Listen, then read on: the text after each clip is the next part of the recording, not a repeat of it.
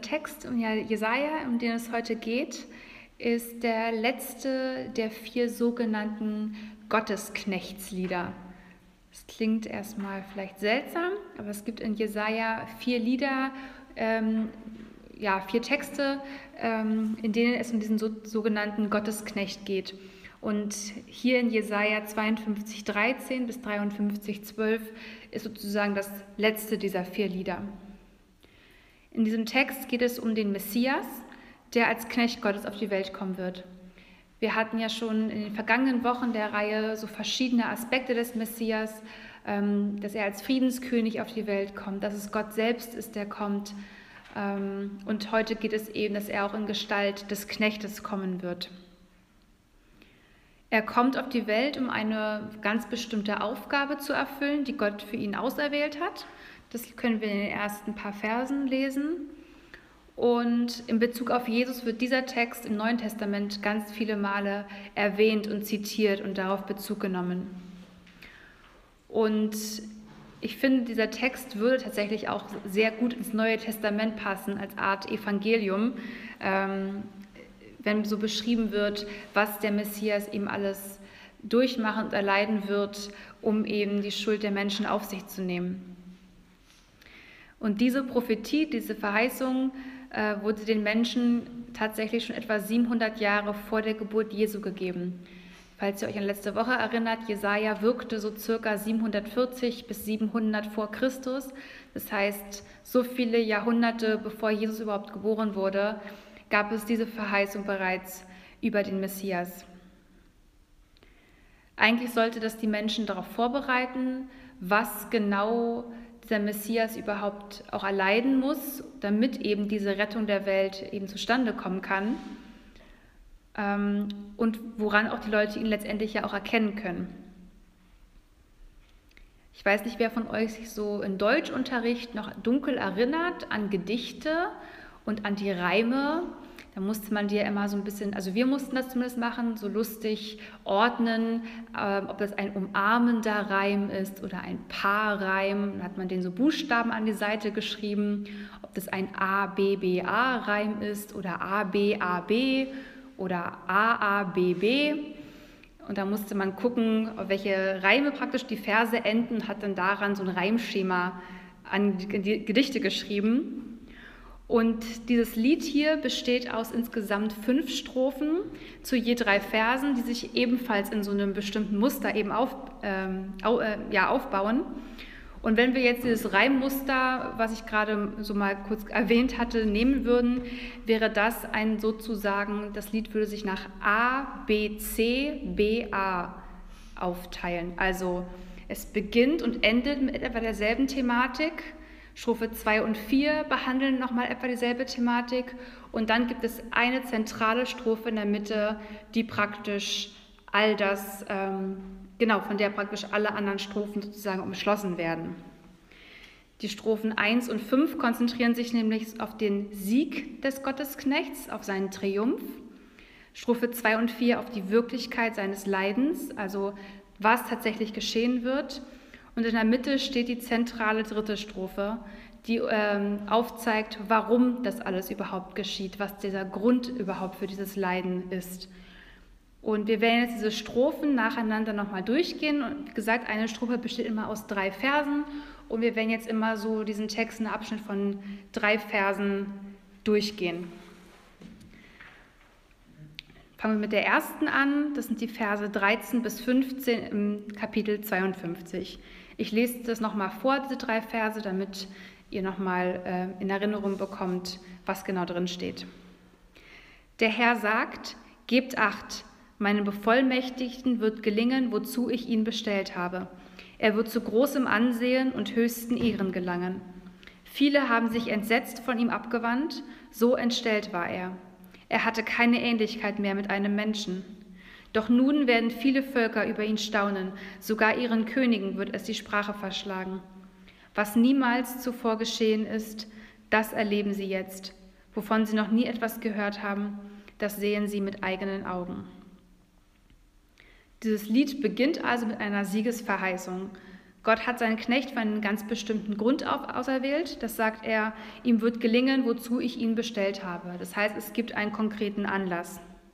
Und es wird auch gleich schon mal am Anfang vorweggenommen, dass er auch Erfolg haben wird, diesen Auftrag auszuführen. Er wird zu großem Ansehen und höchsten Ehren gelangen. Diese beiden Ausdrücke, äh, großem Ansehen, höchste Ehre, wird in Jesaja im ganzen Buch viermal verwendet und die anderen drei Male ausschließlich, um den Charakter Gottes zu beschreiben. Denn Gott allein ist der Einzige, dem die höchste Ehre gebührt. Und damit bekommt dieser Gottesknecht, um den es hier geht, von Anfang an schon mal eine göttliche Stellung zugesprochen. Er wird, äh, ihm, werden, ihm wird etwas zugesagt, höchstes Ansehen und große Ehre, was eigentlich nur Gott zusteht.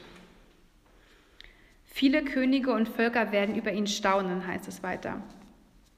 In der Elberfelder Übersetzung und auch bei Luther heißt es nicht erstaunen, sondern ebenso wird er viele Nationen besprengen. Über ihn werden Könige ihren Mund schließen. Und dieses ursprüngliche Wort, was da genutzt wird, heißt auch eigentlich besprengen, ähm, so wie es halt auch in anderen Stellen der Bibel benutzt wird. Zum Beispiel in 3. Mose 4, Vers 6 und 16 und Vers 14. Das schauen wir uns gleich noch an. Allerdings nutzen eben ganz viele Übersetzungen das Wort staunen oder erstaunen, da es dasselbe ursprüngliche Wort ist und eigentlich auch irgendwie in diesem Kontext ja besser zu verstehen ist. Er wird viele Nationen erstaunen. Das ist ja etwas, was irgendwie viel leichter zu verstehen ist, als er wird viele Nationen besprengen. Was soll besprengen denn in diesem Kontext heißen? Und um das zu verstehen, gehen wir jetzt eben in diese Stelle mal in 3. Mose, wo dieses Wort auch steht. Und in 3. Mose geht es eben um, die, um das Ritual der Schuldvergebung, was damals das Volk und der Hohepriester machen mussten, um eine Schuld zu vergeben. Und wenn das ganze Volk Israel oder der Hohepriester sich eine, einer Sünde verschuldet hat, dann musste ein Stier als Sündopfer ausgesucht werden und vor dem Eingang des heiligen Zeltes geschlachtet werden. Dann bringt der Priester einen Teil des Blutes in einer Schale ins Heiligtum hinein und sprengt mit dem Finger siebenmal etwas von dem Blut auf den Boden vor dem Vorhang. Und aus diesem Kontext kommt eben dieses Wort besprengen. Und wenn wir das jetzt wieder ähm, in den Text von Jesaja zurücknehmen, ist uns vielleicht ein bisschen klarer, was das heißen wird. Hebräer 9, Vers 22 erklärt das nochmal ganz gut. Überhaupt ist nach dem Gesetz fast jedes Mal Blut nötig, wenn etwas gereinigt werden muss. Und ohne das Blut eines Opfers gibt es keine Vergebung. Und wenn also in unserem Text in Jesaja davon die Rede ist, dass der Gottesknecht viele Nationen besprengen wird, meint es eben, dass es sein Blut ist, sein Opferblut, welches für dieses Reinigungs- und Vergebungsritual eben vergossen werden muss. Und ganz besonders ist bei dieser Verheißung eben, dass es dieses Mal nicht nur den Israeliten gilt, nicht dem Volk, sondern dass es diesmal allen Völkern geben, gelten wird. Die Exklusivität Israels, die, die bis dahin galt, dass nur sie durch diese Rituale eben Vergebung bekommen, wird hier ein Stück weit aufgehoben, oder zumindest auch relativiert durch das Blut, durch das Opfer dieses Messias, dieses Gottesknechts, wird die Vergebung jetzt vielen, vielen Völkern eben zuteil. Gehen in die zweite Strophe, die Verse 1 bis 3 im 53. Kapitel. Nach dieser Einführung, also über die Mission des Gottesknechts und auch über die Vorausnahme ja schon seines Sieges, geht jetzt diese zweite Strophe ein bisschen in die detaillierte Erläuterung. Wer hätte geglaubt, was uns da berichtet wurde? Wer hätte es für möglich gehalten, dass die Macht des Herrn sich auf solche Weise offenbaren würde? Denn sein Bevollmächtigter wuchs auf wie ein kümmerlicher Spross aus dürrem Boden. So wollte es der Herr. Er war weder schön noch stattlich, wir fanden nichts Anziehendes an ihm. Alle verachteten und mieden ihn, denn er war von Schmerzen und Krankheit gezeichnet. Voller Abscheu wandten wir uns von ihm ab. Wir rechneten nicht mehr mit ihm. Die Erwartung des Volkes Israel an diesen Messias war eigentlich, dass er mit Majestät und mit Statur und ganz triumphal auf die Welt kommen wird, denn schließlich ist es ja Gott selbst, der im Messias auf die Welt kommt und sie errettet. Und wenn Gott selbst als König auf die Welt kommt, dann denkt man ja schon ein bisschen imposanter. Und so war es für das jüdische Volk eigentlich fast schon grotesk und eigentlich unvorstellbar, dass Gott sich in einer so erbärmlichen Gestalt eben zeigen würde. Er wuchs auf wie ein kümmerlicher Spross aus dürrem Boden. Wenn wir schon an die Weihnachtsgeschichte denken, kein, Hau, kein Bett in einer Herberge, in einem Stall, lag in einer Futterkrippe. Für die Leute damals, die den Messias, den König erwartet haben, unvorstellbar, dass dieser Messias in einer Futterkrippe geschlafen hat. Welcher König würde denn sich freiwillig in eine Futterkrippe legen? Ähm, ja, also dieses Bild verdeutlicht vielleicht nochmal dieses ein kümmerlicher Spross aus dürrem Boden, der da, wo, wo es alles mit beginnt. Und dann geht es weiter, der Gottesknecht ist von Schmerz und Krankheit bezeichnet. Und Schmerz und Krankheit, das waren damals auch im Verständnis der Juden Anzeichen, dass dieser Mensch von Gott selbst gestraft und gemieden wurde. Die Sünde macht sozusagen nicht nur sein Äußeres, sondern auch sein Inneres kaputt. Und daher mieden die frommen Leute des Volkes eben auch Jesus, den wir später als, als Gottesknecht eben auch identifizieren. Jemand, der von Sünde, Schmerz und Krankheit gezeichnet war, konnte ja gar nicht im Auftrag Gottes handeln, schließlich ist er ja von Gott gemieden und gestraft.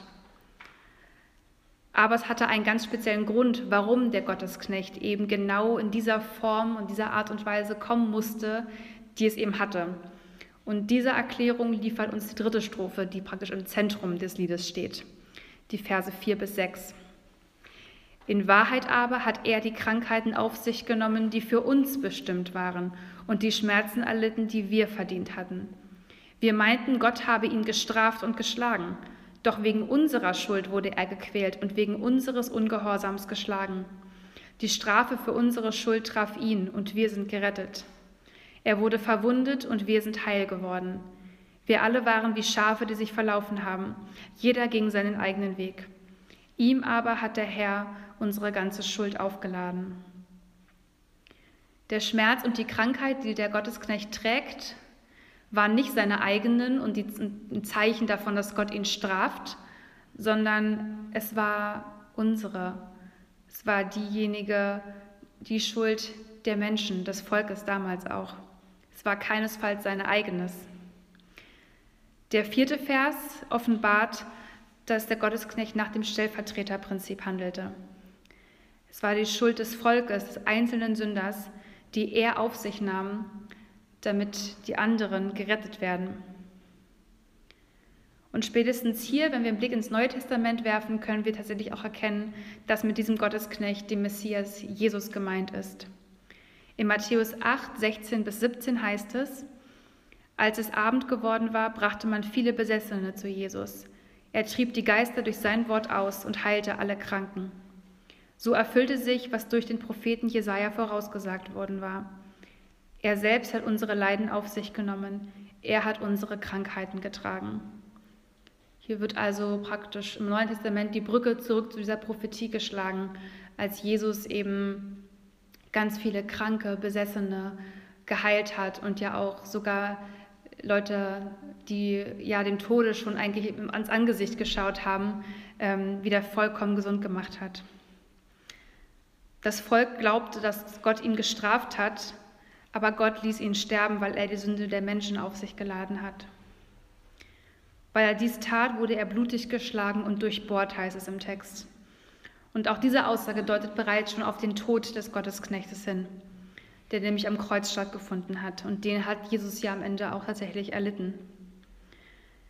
Wenn wir da mal wieder ins Alte Testament schauen, in 5. Mose 21, Vers 23, Galater 3, Vers 13 greift das nachher auch nochmal auf ist derjenige, der am Holz hängt, von Gott verflucht. Und so glaubten die Menschen einfach damals, dass diese Verbrecher, die da am Kreuz hingen, einfach genau das erleidet haben, was sie ihm verdient hatten. Sie waren von Gott verflucht, verachtet und sie haben genau diesen Tod bekommen, den sie ihm verdient haben. Deswegen wandten sich auch alle Leute von denjenigen ab, die dort gestorben sind. Jesus erlitt also nicht nur diesen körperlichen Schmerz der Kreuzigung, er war auch noch von fast allen Menschen, die ihn liebten, verlassen. Und er wurde am Kreuz auch von Gott verlassen, als er sagt, mein Gott, mein Gott, warum hast du mich verlassen?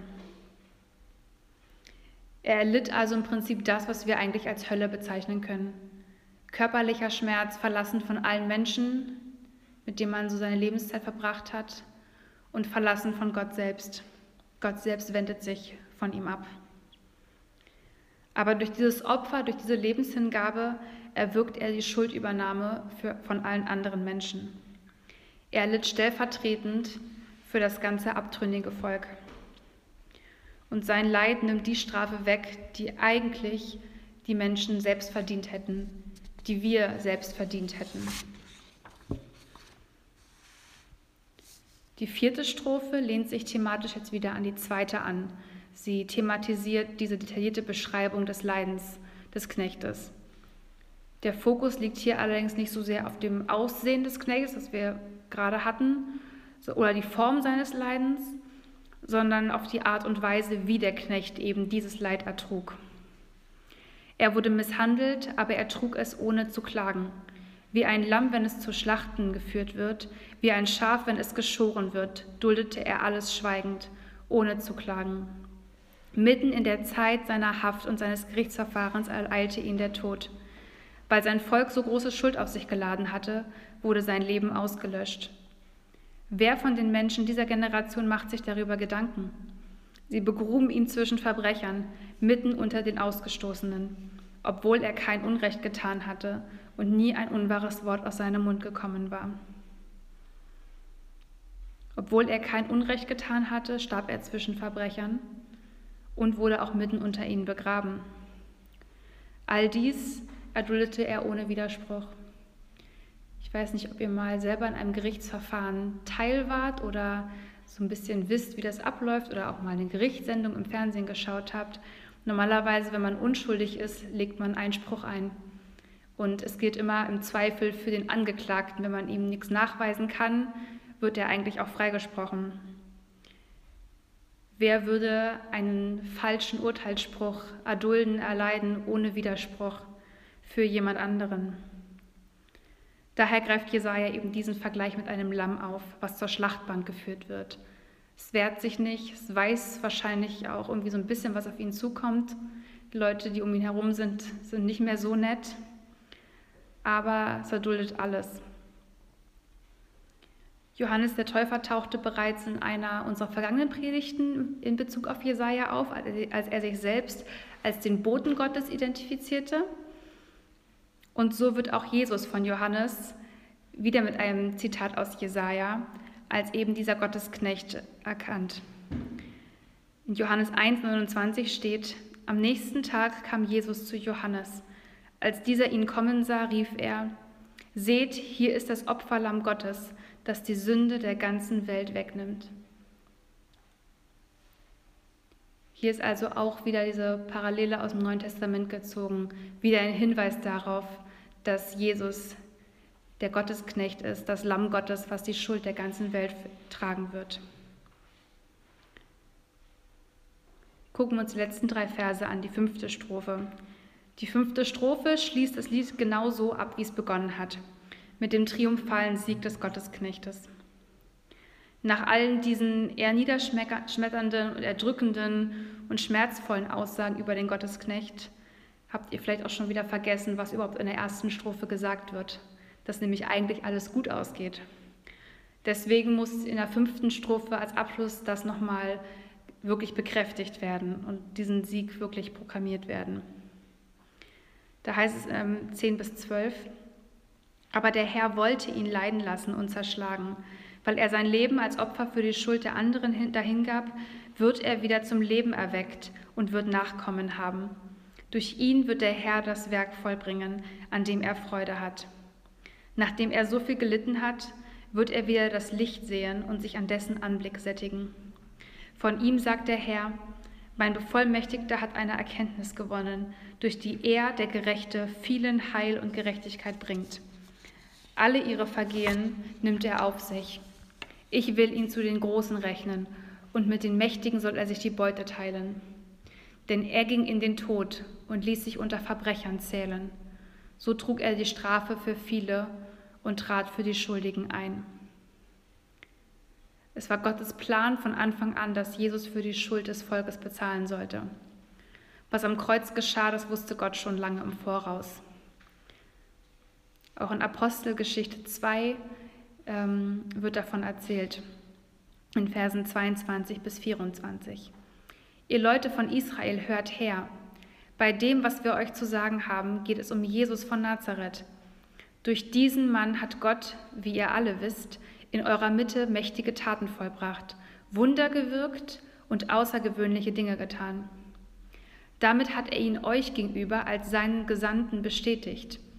Was dann geschah, wusste Gott schon lange im Voraus. Er selbst hatte es so geplant. Jesus wurde verraten und an euch ausgeliefert, und ihr habt ihn durch Menschen, die nichts vom Gesetz Gottes wissen, ans Kreuz schlagen und töten lassen. Doch Gott hat ihn aus der Gewalt des Todes befreit und hat ihn auferweckt. Es zeigte sich, dass der Tod keine Macht über ihn hatte und ihn nicht festhalten konnte. Diese Verheißung in Jesaja hat sich erfüllt. Jesus ist von den Toten auferstanden und hat damit den Sieg über den Tod und über alle Sünde erwirkt. Genau damit sollte wiederhergestellt werden, was durch die Sünde nämlich ursprünglich zerstört wurde. Diese ganz enge, reine Beziehung zwischen Mensch und Gott, die nicht möglich war, weil die Sünde dazwischen stand. Er erlangte den Sieg über Schmerz, über Krankheit, über Trauer und über den Tod selbst, weil er ihn als einziger überwunden hat. Wer an seinen Tod und seine Auferstehung glaubt, darf seine Schuld auf ihn werfen und seine Gerechtigkeit, also Jesu Gerechtigkeit, wird dann demjenigen, der an ihn glaubt, angerechnet. Und diese Nachfolger, die praktisch diese Vergebung erfahren haben, das sind diese Nachkommen, von denen hier die Rede ist. Das heißt, er wird von den Toten auferweckt haben und werden und Nachkommen haben. Ähm, und diese Nachkommen sind eben diejenigen, die sich an ihm festhalten, die ihre Schuld auf ihn werfen und damit die Vergebung erlangen. Jetzt sind wir durch den ganzen Text einmal durch und die meisten Menschen, die diesen Text lesen oder hören, macht ihr meistens eher betroffen und nachdenklich. Und dabei ist es auch egal, ob man ihn zum ersten Mal hört oder ob man schon Christ ist und diesen Text schon öfter gehört hat. Ich weiß nicht, wie es euch geht, mir geht es zumindest so. Es ist egal, wie oft ich diesen Text schon gelesen oder gehört habe. Er erdrückt einen so ein bisschen jedes Mal wieder und macht einen immer wieder sprachlos über das, was Jesus da eigentlich für uns getan hat zu lesen, was Gott sich selbst aufbürdet, um unsere Schuld zu sühnen, geht an den meisten Menschen nicht ganz spurlos vorbei und lässt sie nicht kalt.